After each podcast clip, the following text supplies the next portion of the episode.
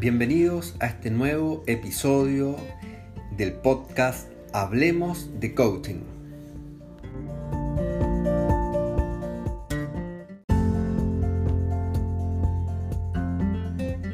En este episodio te quiero conversar acerca de algunas fronteras que hay entre la disciplina del coaching y otras disciplinas que son similares o que tienden a hacerse de manera complementaria.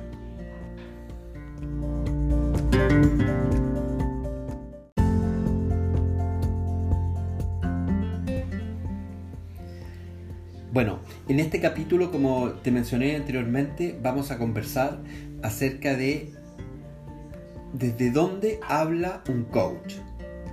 Esto es bien interesante de poder hacer la diferenciación, debido a que hay otros profesionales de otras disciplinas que seguramente hacen conversaciones, pero desde, desde una forma y desde una distinción diferente a lo que lo puede hacer un coach.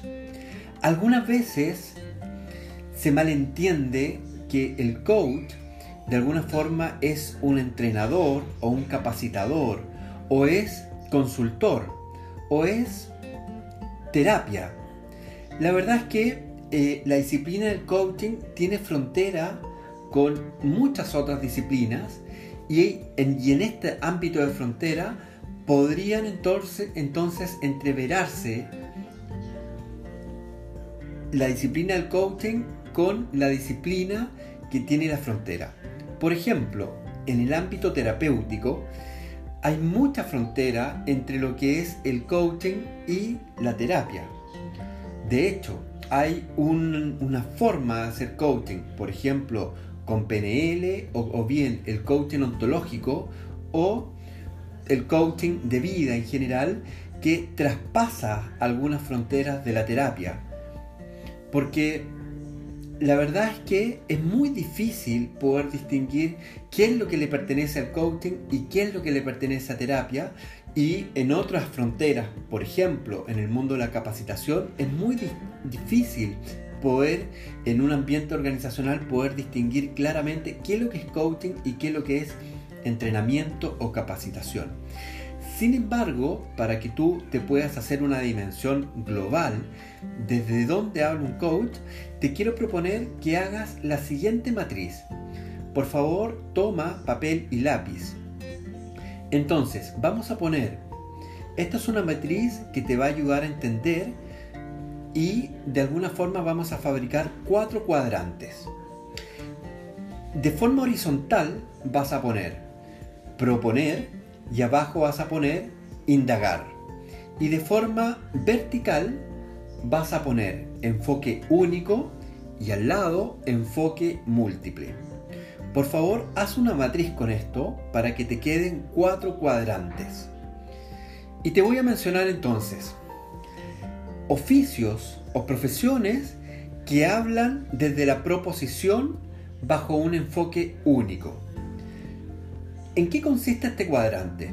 Básicamente en que si tú eres una empresa o una persona que necesita cierto grado de ayuda muy especialista y específico, lo más probable es que a la persona o a la empresa que contrates te van a hablar desde un enfoque, desde la proposición con un enfoque único. Es decir, lo que te va a decir esa empresa o persona es ley.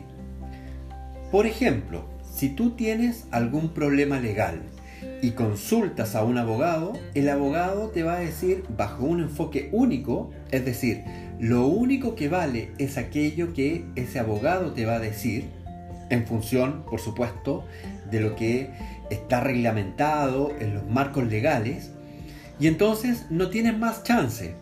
Quizás al consultar a otro abogado, bajo el mismo paradigma de la ley y de las normativas, te va a mencionar algo quizás diferente a lo que te dijo el abogado 1, pero siempre bajo el marco de la legalidad o el marco del proceso o del protocolo legislativo al cual tú estás acudiendo y necesitando esa ayuda. Para que lo recuerdes, hay un enfoque único desde, desde la proposición y es cuando esa persona o ese experto te dice lo que tienes que hacer. Ojalá te quede claro este punto. También desde la proposición, pero en un enfoque múltiple, podrías tener que necesitar ayuda de distintos profesionales. Te voy a mencionar el oficio o la profesión de consultor. El consultor va a hacer algunas preguntas para poder entender lo que realmente tú necesitas y va a proponer entre muchas otras cosas distintas soluciones.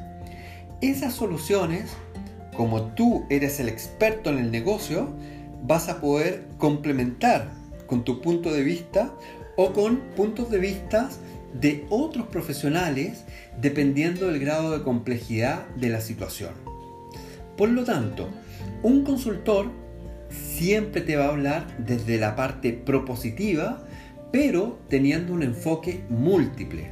Es decir, su opinión es complementada con tu opinión y es complementada a la vez por distintos otros profesionales que tienen opiniones distintas dependiendo del grado de complejidad de la situación a la cual tú le estás refiriendo. Pasémonos a la segunda línea desde el indagar.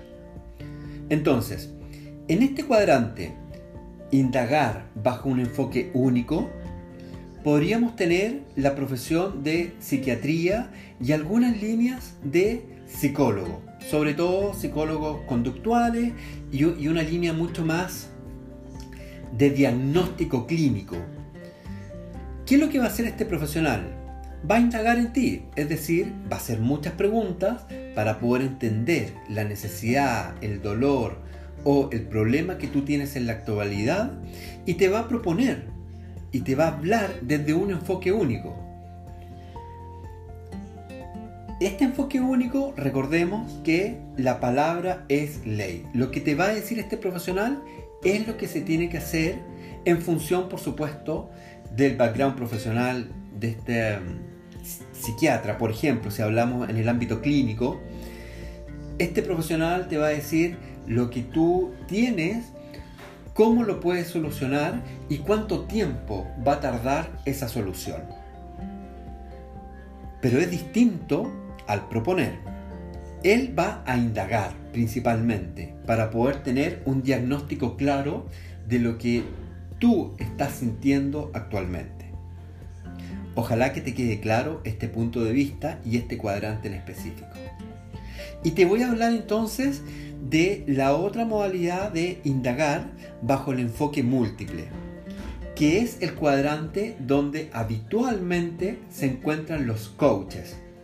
El coach siempre va a indagar, va a hacerte muchas preguntas, sobre todo muchas preguntas abiertas para poder tener un escenario totalmente transversal y holístico y va a hablar desde un enfoque múltiple, porque todas las opciones sirven en coaching. El coaching es, como dirían los informáticos, un software libre o un software de código abierto. Por ejemplo, Linux. Un informático, cuando habla de Linux, sabe que es un formato de código abierto, que no existen paredes, que no existen fronteras, para poder hablar y conversar en términos de un lenguaje tan estructurado y tan, y tan cerrado. Por lo tanto, generalmente el coach habla desde un enfoque múltiple porque todas tus opiniones, independiente de la temporalidad del tiempo en la cual tú hables, si tú vas a hablar de tu pasado, el coach va a sacar información valiosa. Si tú hablas de tu futuro, el coach va a obtener información valiosa. Si tú hablas del presente, el coach va a rescatar información valiosa. Y así también, si tú mezclas los tiempos, empiezas hablando en presente, hablando en futuro, terminando a hablar del pasado, el coach, con su metodología, va a permitir que tú puedas dimensionar y tomar conciencia de esta temporalidad a la cual tú haces mención. Por lo tanto, el coach nunca te va a hacer una propuesta o una proposición porque las propuestas y las proposiciones las haces tú en función de una toma de conciencia que tú haces en la conversación de coach. Entonces, este aspecto es bastante clarificador en términos de saber desde dónde habla habitualmente un coach. No te va a proponer porque las respuestas las tienes tú y sí va a indagar y mucho con preguntas de clase abierta para que tú puedas obtener mucha información acerca de tu propio proceso, acerca de tu propio aprendizaje. Espero que te haya quedado claro este último cuadrante y espero que también te sirva para clarificar aquellos aspectos de índole mucho más específico de la disciplina del coaching. Te espero en el siguiente podcast un abrazo virtual a través de este programa de voz.